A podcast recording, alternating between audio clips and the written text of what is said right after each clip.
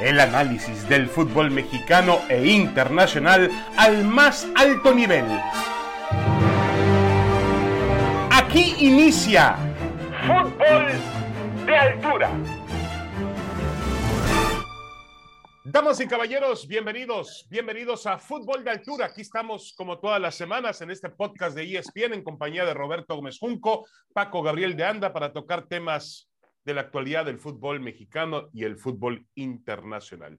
Y bueno, eh, hemos tenido algunos movimientos, eh, o sobre todo un movimiento importante en las últimas horas, que significó la salida de Javier Aguirre, la caída del, del entrenador de Rayados de Monterrey, algo que parecía impensable en algún momento, pues ocurrió. Javier Aguirre deja Rayados de Monterrey y em, obviamente Víctor Manuel Bucetich aparece como el relevo natural o el más em, próximo a tomar las riendas del conjunto de Rayados de Monterrey. Roberto Bosunco, ¿cómo estás, Roberto? Te saludo con mucho gusto. Bienvenido a Fútbol de Altura.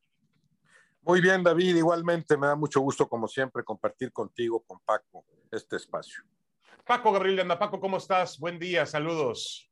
Muy bien, David. Un gusto saludarte, tía Roberto. Un abrazo para los dos. Roberto, ¿qué tan sorpresiva es la, pues, la salida de Javier Aguirre primero? Y qué tan profunda es la crisis de Rayados de Monterrey.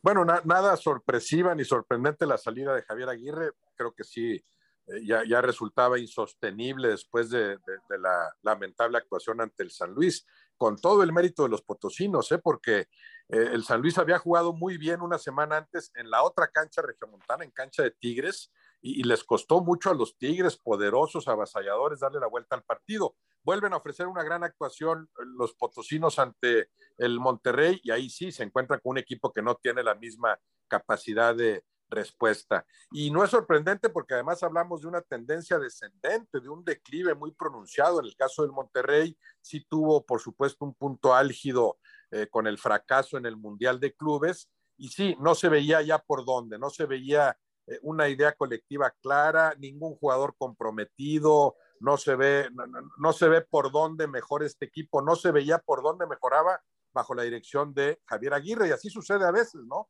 No se da la adecuada conexión técnico-jugadores y, las cosas no salen, el equipo no funciona. La capacidad de Javier Aguirre como director técnico para mí sigue estando por encima de cualquier duda, ¿no? E, e, es, parte inherente al trabajo del técnico el asumir a veces fracasos como este, eh, eh, del cual yo veo como principales responsables a los jugadores. Sigo viendo que el gran problema del Monterrey es que está plagado de jugadores inflados, ¿no? No, entiendo de veras que alguien lo, vea como el, como el plantel más fuerte, está muy lejos de serlo. Es increíble que sea el plantel más caro, ¿no? Y ahí tenemos que revisar cuál ha sido el trabajo de los dirigentes, a quién le, han visto la cara para endilgarle tantos futbolistas que evidentemente para mí valen mucho menos que lo que costaron. Es cierto, algunos están lejos de su mejor nivel y podrían recuperarlo. Eh, eh, en ese sentido, el, siguiente técnico, Víctor Manuel Bucetis, que me parece el candidato eh, idóneo, me parece una magnífica elección. Claro que tendrá un enorme margen de maniobra, pero a pesar de ser los jugadores los principales responsables, sí creo que lo de Javier Aguirre ya era insostenible. Sí, de acuerdo con eso. Yo, mencionaba la palabra sorprendente porque eh, cuando llegó Aguirre, cuando se juntó Aguirre con este equipo de Monterrey, pues todo mundo auguramos que tendría, o la mayor parte presentía que tendrían éxito, es decir, que había suficiente materia prima, que Aguirre, para mí, estoy de acuerdo con Roberto, antes y después de Rayado sigue siendo uno de los mejores entrenadores en la historia del fútbol mexicano.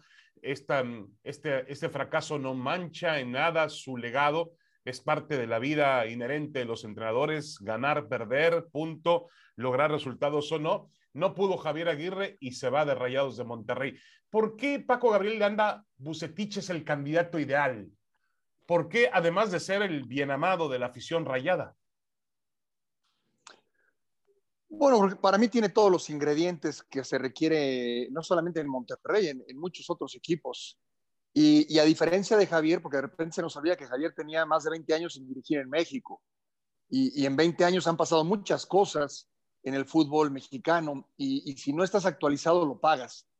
Víctor Manuel Bucetich está empapado por completo del fútbol mexicano es un tipo ganador y particularmente en Monterrey eh, hizo historia con este equipo, le cambió la cara. Era un equipo que ya tenía títulos, sí, pero bueno, eh, Bucetich los llevó al más alto nivel. Entonces, eh, creo que había, y además siempre un tipo caballeroso, respetuoso, o sea, un perfil que en Monterrey siempre será bienvenido. Y, en este momento, mira, yo lo veía complicado porque a mitad de semana había un partido y demás, pero tiene toda la razón Roberto, después de la derrota contra San Luis era insostenible. Entonces, yo creo que, que Víctor Manuel está plenamente identificado con el equipo, con la afición, tiene margen de maniobra, tiene un colchón, si se me permite la expresión, que no tienen otros técnicos, pero, pero fácil no va a estar porque también coincido con Roberto en el tema del plantel. Se ha hablado mucho de este equipo, que es el más caro, que son los mejores. No es cierto, en lo, en lo más mínimo, porque si así fuera, en muchas ocasiones, aunque el equipo no juegue nada, las individualidades salvan a la institución. Y aquí no sucedió ni una ni otra. Ni las individualidades funcionaron y obviamente tampoco el juego de conjunto. Entonces, si lo de Javier habría que, eh, me parece que ya lo de Javier era, lógico y lo de Víctor Manuel también es lógico. Ahora, tampoco es que Rayados tenga un plantel. Estamos golpeando mucho el plantel de, de a los futbolistas, correcto, que merecen también, por supuesto, eh, gran parte del fracaso, asumirlo, pero tampoco es que Monterrey tenga un equipo para estar como está, ¿no? Y, tampoco es para que haya fracasado estrepitosamente en el Mundial de Clubes, con todo respeto. Sí, puede ser que los jugadores están sobrevalorados, muy bien, algunos de ellos, pero es un equipo que tiene riqueza en cada rincón de la cancha. Entonces, eh, yo, no entiendo por qué, por ejemplo, un jugador como Rogelio Funes Mori, que ha tenido grandes temporadas en Rayados, es el máximo anotador en la historia del Monterrey, de pronto entre en una sequía, en una ausencia de condiciones futbolísticas eh, que, no le, que no le funcionan. Por eso yo pregunto, Roberto, ¿cuánto es responsabilidad de Aguirre y cuánto de los futbolistas?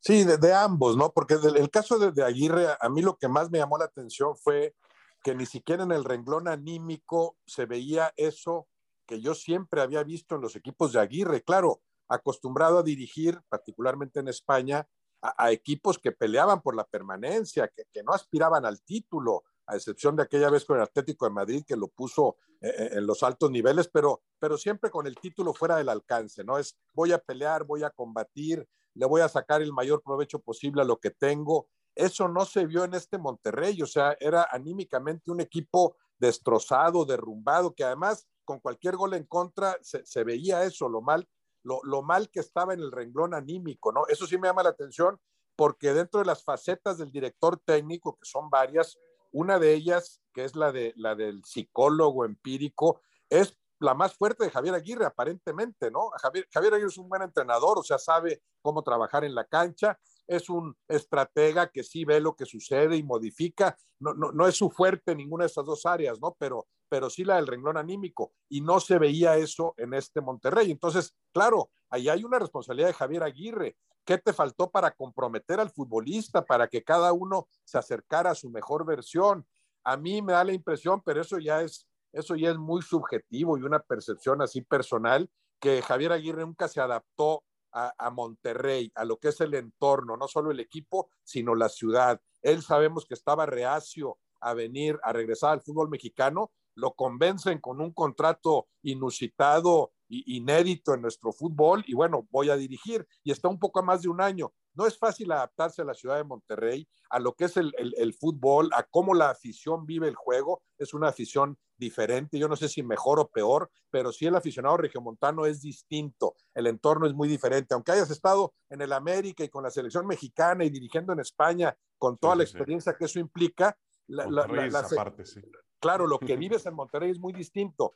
Si no te adaptas, si, si, no, si no te pones la camiseta, hay una, hay una diferencia pero muy clara entre Javier Aguirre con el Monterrey y Miguel Herrera con los Tigres. Claro, Miguel Herrera ya había estado en Monterrey, había dirigido muy bien aquellos rayados que terminan perdiendo una, una final. Eh, conoce más o menos el ambiente, pero, pero aún así, eh, Miguel Herrera es de los técnicos que de inmediato se pone la camiseta del equipo al que dirige, de inmediato se identifica con la afición, con el entorno. A Miguel Herrera hoy lo ves, platicas con él, lo escuchas y lo sientes casi, casi como un regiomontano más, aunque no se le quiten los, los rasgos capitalinos, ¿no? Lo, el, tiempo que vive allá. Qué, respetuoso, qué respetuoso, Roberto. ¿eh? No, sí, capitalino como debe ser. En, muchos sentidos lo ves como un regiomontano más. Es un tigre, tan tigre como los demás, cuando tiene menos de un año. Eso es increíble. Bueno, a Javier Aguirre siempre le costó eso. Ni, ni, se puso plenamente la playera del Monterrey, ni entendió el entorno. Entonces, claro que hay una responsabilidad ahí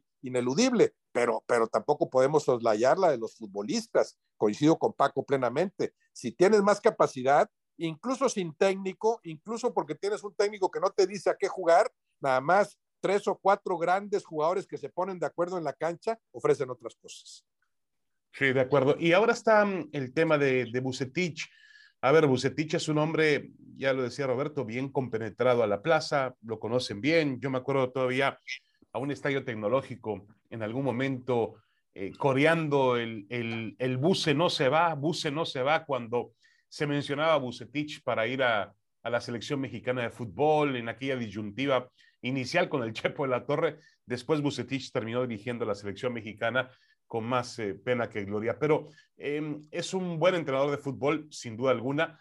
He escuchado algunos comentarios por ahí, porque también es muy fácil decirlo, que no está actualizado, que se ha quedado viejo en cuanto a ideas, en cuanto a formas de entrenamiento, a mí la verdad me parece que eso es absurdo. Cuando, cuando tú, tú encuentras un maestro, puede ser que el maestro eh, tenga otro tipo de métodos, pero son igualmente válidos y son igualmente atesorados. Un día Bucetich me dijo, es que yo no tengo, porque la comparación directa era con Miguel Herrera, y me dice, yo no tengo por qué gritar, ni enojarme, ni hacer aspavientos en la banca para ser un entrenador de fútbol. Ese es mi estilo, es mi manera de ser y es lo que yo tengo. Si la gente busca en mí eso, no lo va a encontrar.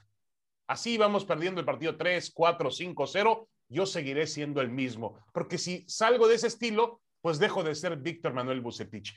Pero sin duda alguna, Paco, a pesar de que viene de un fracaso, sí, con las Chivas Rayadas del Guadalajara, es uno de los mejores entrenadores en la historia del fútbol mexicano. Pero por mucho, por mucho. Eh, yo también he escuchado eso de que cuando estuvo en Chivas es que no está actualizado, es que algunos jugadores no lo entienden. Bueno, pues con todo respeto para los jugadores que, eh, que no entiendan a Víctor Manuel Bucetich, va a ser difícil que puedan entender a otro director técnico. Esa es la verdad de las cosas. Y el jugador también tiene que esforzarse por entender. Y el jugador también tiene que esforzarse por saber que no solamente se trata de patear la pelota, sino que también hay temas tácticos.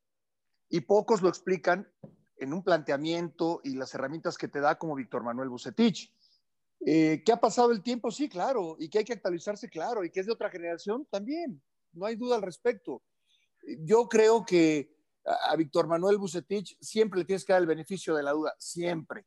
Es una nueva época en Monterrey, es otro Monterrey, es, es un Monterrey eh, que está en otro estadio, que ya aspira a otras cosas, también es cierto pero Bucetich ha dirigido León, lo hizo campeón, Pachuca lo hizo campeón, Teco lo hizo campeón, Cruz Azul en Copa, Rayados, eh, multicampeón.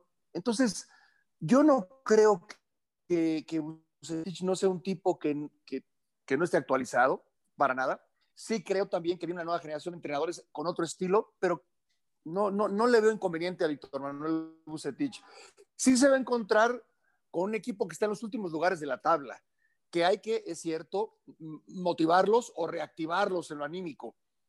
Eh, después, bueno, Bucetich tiene una característica que no, no, todos los técnicos tienen, potencia al futbolista y saca lo mejor de cada jugador. O sea que eh, yo, creo que están escogiendo al, técnico adecuado. Eh, ya veremos, ya veremos. Escuchaba de Bielsa. a Bielsa parece que a muchos les llama mucho la atención y dice, es que Bielsa tiene que venir, bueno, Bielsa viene de fracasar en, la Premier League y no se trata de comparar una u otra liga, pero ¿por qué Bielsa sí y Bucetich no? Si a esas vamos. Yo creo que Bucetich es un tipo que en cualquier equipo le puede ir bien y que Monterrey es su casa además. Entonces, eh, yo creo que a Bucetich le va a ir bien en Monterrey. Sí, a mí me gustaría que viniera Bielsa, pero que también se quedara Bucetich. No tengo ningún problema con eso, ¿no? Creo que también Bielsa es un entrenador que podría aportar mucho, como lo aportó en su momento al fútbol mexicano con el Atlas. Pues, también Bielsa dirigió al América, ¿no? No le fue muy bien. Que sí, ¿no? ¿no? no, no, o sea, pero se expresan muy bien los jugadores de él. En, tanto en Atlas cuando estuvo como en América y no dudo que sea un gran entrenador. Eh, y no quiero compararlos, pero yo creo que Monterrey está en buenas manos con Bucetich. Sí, a mí me contaba Luis García que de pronto recibió una llamada a la una de la mañana de Bielsa y le decía, estoy viendo un video, ¿por qué no vienes a casa y lo vemos juntos?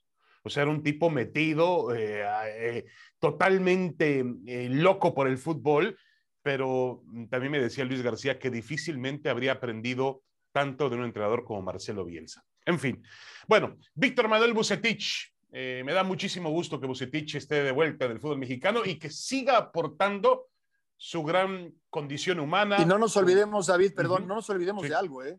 Cuando se fue de Chivas, sus últimos cinco partidos habían sido tres empates y dos victorias, ¿eh? Sí, sí, que no gustaban sus formas y yo lo escuchaba una y otra vez. Está bien, bueno, muy respetable, pero obtenía resultados, entregaba resultados. Eh, y, y, de Monterrey cuando se fue, para mí no se tenía que haber ido y de Pachuca cuando se fue, para mí no se tenía que haber ido. Eh, hay que ver los números de Bucetich, no solamente los títulos. Es un tipo que gana, en, las temporadas gana más partidos de los que pierde. ¿eh? Sí, sí, sí. Sí, de acuerdo, de acuerdo. Inobjetablemente, ¿eh? no, no hay manera de, de, considerar que Bucetich no es un técnico adecuado para cualquier equipo. Una pequeña pausa y regresamos. Tenemos más, mucho más. Aquí estamos en Fútbol de Altura, en este podcast de ESPN.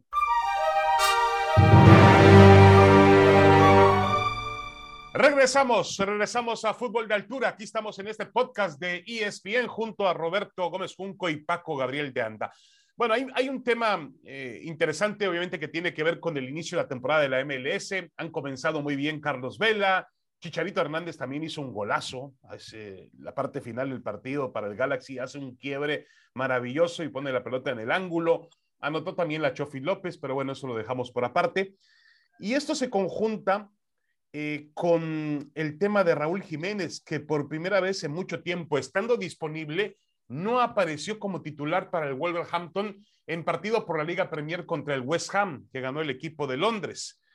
Em, y cuando le preguntaron al entrenador del equipo, al, portugués Bruno Laje, le preguntaron eh, que mm, por qué no había incluido a Raúl Jiménez desde el principio, dijo, yo elegí a los mejores y pensé venir aquí para ganar el juego.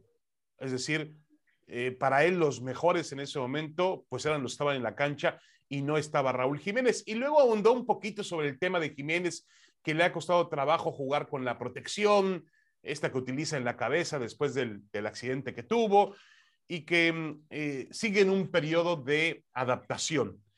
Em, por cierto, lo de Chicharito Hernández me llama mucho la atención, eh, Roberto, porque hace un gol, todos los, goleadores que actúan en la, todos los jugadores mexicanos que son o han sido parte de la selección, cuando hacen un gol, el tuit oficial de la selección mexicana de fútbol lo festeja, lo informa y, y, vamos, lo pondera, lo presume. Cuando hace un gol Chicharito Hernández, no se dice absolutamente nada. Em, ¿Te parece que ante lo que está pasando con Jiménez, que, obviamente no es el mismo de antes, que, arroja, algunas dudas. El mal momento terrible, infame de Rogelio Funes Mori. ¿Hay más presión para que Charito Hernández sea llamado a la selección?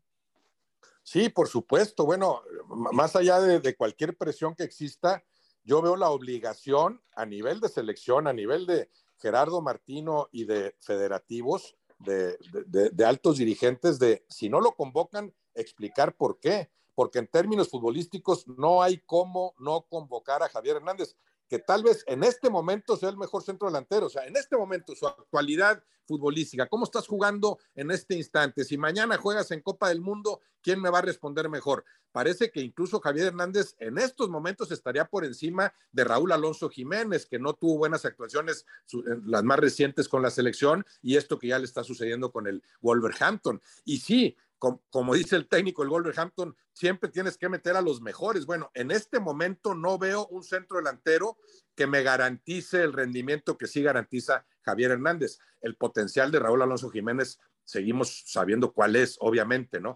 Porque el, el, gran gol de Javier Hernández, o sea, no vale nada más porque anotó, ya está anotando otra vez, no. La forma de anotar, o sea, ahí vimos otra vez al mejor Javier Hernández posible. E, esa velocidad para revolverse en espacios tan cortos, se ve muy sencillo, pero cómo en el área chica puedes eludir hacia el adversario y definir de esa forma. O sea, ahí afloraron las mejores características de Javier Hernández, que sí pasó por, por un año de, de, una baja futbolística ostensible, ¿no? Ya se veía recuperado hace algunos meses, algún problema con alguna lesión, y con este gol nos demuestra que está en, está en un nivel óptimo, está como en sus mejores momentos, el ya de por sí máximo goleador en la historia de la selección mexicana. Yo no veo, si, no cambian las cosas de aquí a 15 días, cómo no lo incluyas en la siguiente lista. Y si no lo incluyes, sí creo que, creo que el, el, aficionado mexicano, que todos nos mereceríamos una explicación más clara. Fíjense que vienen otra vez Raúl Alonso Jiménez, Rogelio Funes Mori y Henry Martín aunque todos sepamos que los tres en este momento están por abajo de Javier Hernández. Tienes que explicar por qué no. Si dices, si Javier, si Gerardo Martino dice, no puedo convocar a Javier Hernández porque de más arriba me dijeron que está prohibido, no lo quiero convocar, no lo voy a convocar, aunque, aunque siga rompiéndola en la MLS, no jugará en la selección y por eso opto por estos futbolistas. Bueno, ya olvidamos el tema, pero mientras no lo aclaren así de tajantes, sí, cada vez resulta más incomprensible que no esté con la selección Javier Hernández. Lo de Carlos Vela sabemos que es decisión del mismo, ¿no? Pero sí, te imaginas en este momento a esos dos jugadores revitalizando por completo el ataque de la selección.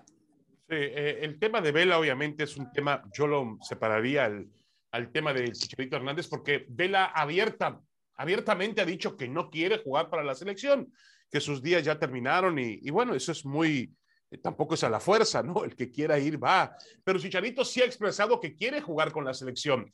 Y desde el lado del Tata Martino, no ha existido un, bueno, un pronunciamiento muy claro, Paco Gabriel de Anda, tampoco ha existido por parte del Tata Martino, como que deja muchas cosas a la interpretación.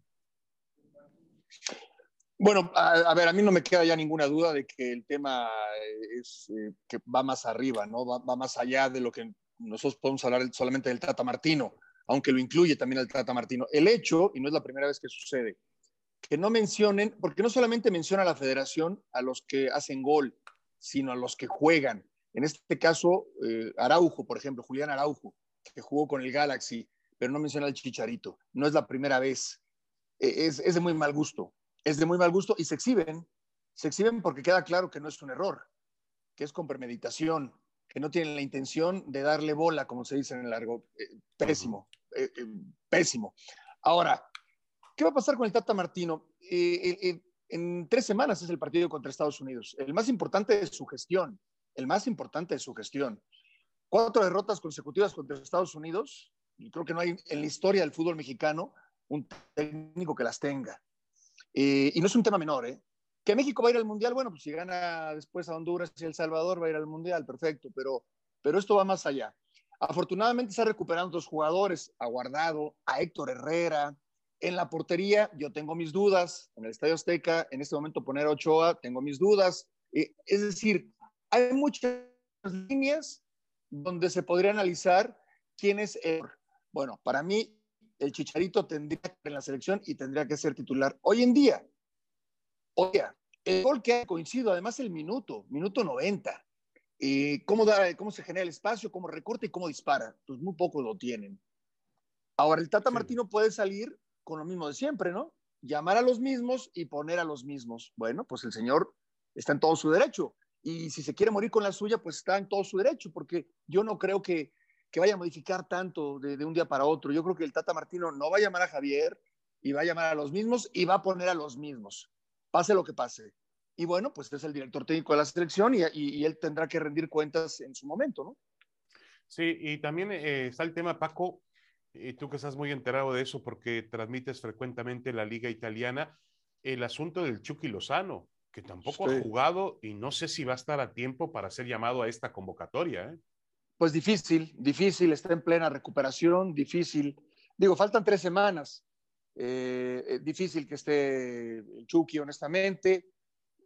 está, por ejemplo, Corona en un gran momento. Es que son, como todo en el fútbol, es, de momentos y hay unos que no, que no logran llegar a este punto, al punto más alto, hay otros que sí. Del Chucky lo veo difícil, lo veo complicado. Eh, hay que ver, hay que ver. Para Estados Unidos también tiene algunas bajas. Estados Unidos tiene lesionados jugadores importantes, el caso de, de Weston McKinney, por ejemplo, en fin. Eh, el Tata Martino ojalá se abra, ¿no? Ojalá se abra y, dé un poquito más de opciones a, que su criterio le permita incluir a, gente que tiene que incluir. Yo lo veo difícil, yo lo veo difícil. Correcto. Roberto, ¿qué tanta responsabilidad de Martino y qué tanta responsabilidad es de John de Luisa, de Gerardo Torrado, desde la Federación Mexicana de Fútbol? Porque eh, ellos también se han lavado las manos le han dejado el paquete a Martino, claro, para eso le pagan. Eh, pero es evidente que esta situación va más allá de Martino. Sí, claro, han, eludido el tema porque durante mucho tiempo también Javier Hernández se los facilitó. Pues no había un nivel de Javier Hernández. Podías, podías decir, no está entre los tres mejores centros delanteros en este momento. Entonces pasa a segundo término el tema.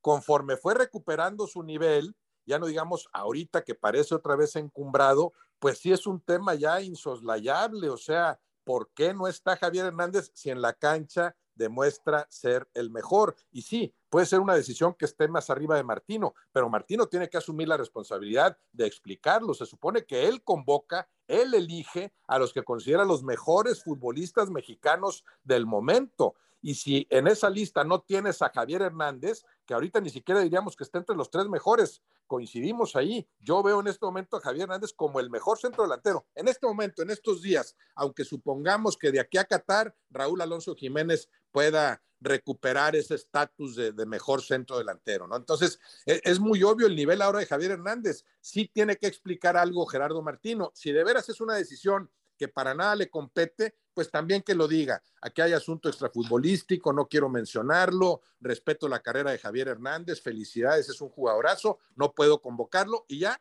le pasas el balón a Torrado tampoco, porque no es decisión de Torrado, ¿no? Más arriba, John de Luisa, o más arriba de John de Luisa, bueno, díganos por qué no. Sí, sí, sí, sí creo que ya es algo, en aras de la transparencia, es algo ya indispensable de hacer, ¿no? Si no lo incluyes en la próxima convocatoria. Y además, en, la contraparte está el caso de Funes Mori. Funes Mori casualmente ha bajado su nivel, o sea, el, más bajo nivel de Funes Mori en los siete años que tiene jugando en México, una trayectoria brillante, máximo goleador en la historia del Monterrey, pero en ese lapso de, de, siete años que van a cumplirse, el peor es este, el peor es desde que lo convocaron. Puede ser casualidad, yo creo que no, hay una presión extra, con todo lo que implica el, convocar a un naturalizado, se le vino encima esa presión y ha afectado su nivel de juego con la selección y con el Monterrey. Bueno, ponlo a competir. En la siguiente lista no tendría por qué estar Funes Mori. Entonces ahí Martino le avisa, oye, en este momento viene Javier Hernández que está jugando mejor y seguirás compitiendo de aquí a Qatar. Recuperas tu nivel en beneficio de la selección y de paso en beneficio del Monterrey y estarás otra vez contemplado para Qatar. Sí, de acuerdo. No, no, el hecho, no, no por el hecho de haber sido eh, naturalizado, porque se supone que él no se naturalizó para jugar en la selección. Se supone que se naturalizó porque, eh, aunque sabemos la historia, se naturalizó porque pues quiere echar raíces en, en un país como, como el nuestro, como México. No, bueno, eso, eso, eso, eso, eso que es una interpretación muy linda, me parece bien. No, sí se naturalizó para, sí se naturalizó para jugar en la selección. Pero entonces, pero bueno, Roberto, pero, no, lo, no, lo, van a llamar a fuerza por eso. Pero no, no, quiere decir que lo voy a llamar a fuerza porque se naturalizó, hizo el sacrificio de naturalizarse, ¿no? No, no, no, lo, lo, llamo porque él quiere jugar la Copa del Mundo y tiene nivel para competir, claro. por, por supuesto, ¿no? pero, pero no me la creo como no me la creí con Guillermo Franco, que, te sientes muy mexicano, sobre todo cuando se, acerca una Copa del Mundo, ¿no? Eso, es tema aparte, ¿no? Sí, de acuerdo. Ahora, eh, Paco, he escuchado a algunos futbolistas por ahí, líderes. ¿Quién fue? Andrés Guardado, lo escuchábamos en una entrevista con ESPN. Eh, decir que eh, Héctor Herrera también lo escuché anteriormente, decir que ellos no tienen absolutamente nada con Javier Hernández. ¿Les podemos creer a ese grupo de jugadores veteranos que supongo yo manejan el vestidor de la selección, Guardado, Herrera, el propio Guillermo Ochoa, ¿les podemos creer que realmente no hay nada con respecto a ellos o hay que preguntarles a ellos cuando llamas a un jugador? No, no necesariamente. Siempre, siempre hay un... Eh, el, técnico sondea con los líderes, con los más importantes. Siempre ha sido así, en un equipo, en una selección. Eh, guardado no te va a contestar otra cosa. No tendría por qué decirte la verdad en todo caso. Eh, yo lo que sé es de que si han habido problemas y cuando ves los resultados de esos problemas, bueno, pues confirmas que, que no hay una gran relación. No es que ellos quiten y pongan, yo creo que más bien es cuando todos están de acuerdo en no llamar a alguien, hablo de directivos, cuerpo técnico y los jugadores más importantes, pues no lo llamas. Y al parecer es el caso de Javier. Eh, Guardado fue muy político. Yo no creo que, que, que, hubiera sido correcto que contestara otra cosa, ni tampoco tiene por qué involucrarse o meterse en algún problema, ¿no? Eh, sí, está claro. Y yo resalto nuevamente el hecho de que la federación no menciona a Javier eh, cuando hace referencia a otros futbolistas de la selección en diferentes equipos. Y, eso es, es, para mí muy, eso sí es de muy mal gusto, muy desagradable y se exhiben, porque queda claro que no es un tema futbolístico lo de Javier. Sí, de acuerdo. Y, la última pregunta, Paco, ¿dónde queda la figura de, Gerardo Martino? Porque Martino es un entrenador pues con un gran recorrido, con una historia importante, habiendo dirigido a selecciones como Argentina, Paraguay, habiendo sentado, habiéndose sentado en la banca del Barcelona, ¿dónde queda la figura de Gerardo Martino? Porque parece ser parte de la mentira. Bueno, es un de la federación, a pesar de toda su trayectoria y demás, es un empleado de la federación. Yo me imagino que aquí lo que no salió bien, lo que no cuadra es lo de Funes Mori, porque habrán pensado, mira, va a venir Funes Mori, va a hacer goles y nadie se, va, a acordar del Chicharito, pero resulta que no. Resulta que Javier sigue haciendo goles y Funes Mori hace rato que no hace goles. Entonces, bueno, eh, le salió el tiro por la culata, ¿no? Realmente eh, yo, yo no veo al Tata Martino siendo un tipo de una gran trayectoria y a mí me parece que su trabajo en la, selección había sido muy bueno en todo, en su manera de declarar, en su manera de mover, de manejar las cosas, inclusive los temas de, indisciplina con el Tecatito Corona en particular. y las cosas fueron empeorando a partir de que tuvo derrotas con Estados Unidos y de que el funcionamiento del equipo en la eliminatoria no, no ha sido bueno. A eso le agregas lo de Javier Hernández y, termina siendo un, trabajo mm, en este momento pues regular. Regular que después del partido contra Estados Unidos puede ser bueno o ese regular puede terminar siendo muy malo. Sí, de acuerdo. No, de acuerdo. Más allá de que obtenga el lugar para, para el Mundial de Qatar, eh, el, cómo, cómo, el, cómo el fútbol mexicano le dolería una nueva derrota con Estados Unidos y cómo marcaría una distancia, una, una jetatura, una cuestión ya hasta paternalista. Yo no recuerdo en torneos oficiales, David Roberto, yo no recuerdo en torneos oficiales una derrota de México contra Estados Unidos en el Azteca. Eh, hubo una, una, despedida de la selección, un 1-0 que, que, perdimos con, con, gol de Michael Orozco de Estados Unidos, 1-0. Eh, pero no era, partido, no era partido oficial. En un partido oficial yo no recuerdo que México haya perdido con Estados Unidos. ¿eh? No, de acuerdo. Más la carga que trae atrás, obviamente, de los últimos juegos. Bueno, ya nos damos, eh, Roberto Mesunco, muchas gracias. Gracias, David, Paco, un abrazo para todos. Paco Gabriel de Anda, muchas gracias, Paco, saludos. Igualmente, un gusto, Roberto, David, muchas gracias. Esto fue Fútbol de Altura en el podcast de ESPN. Muchas gracias. Hasta la próxima. Esto fue Fútbol de Altura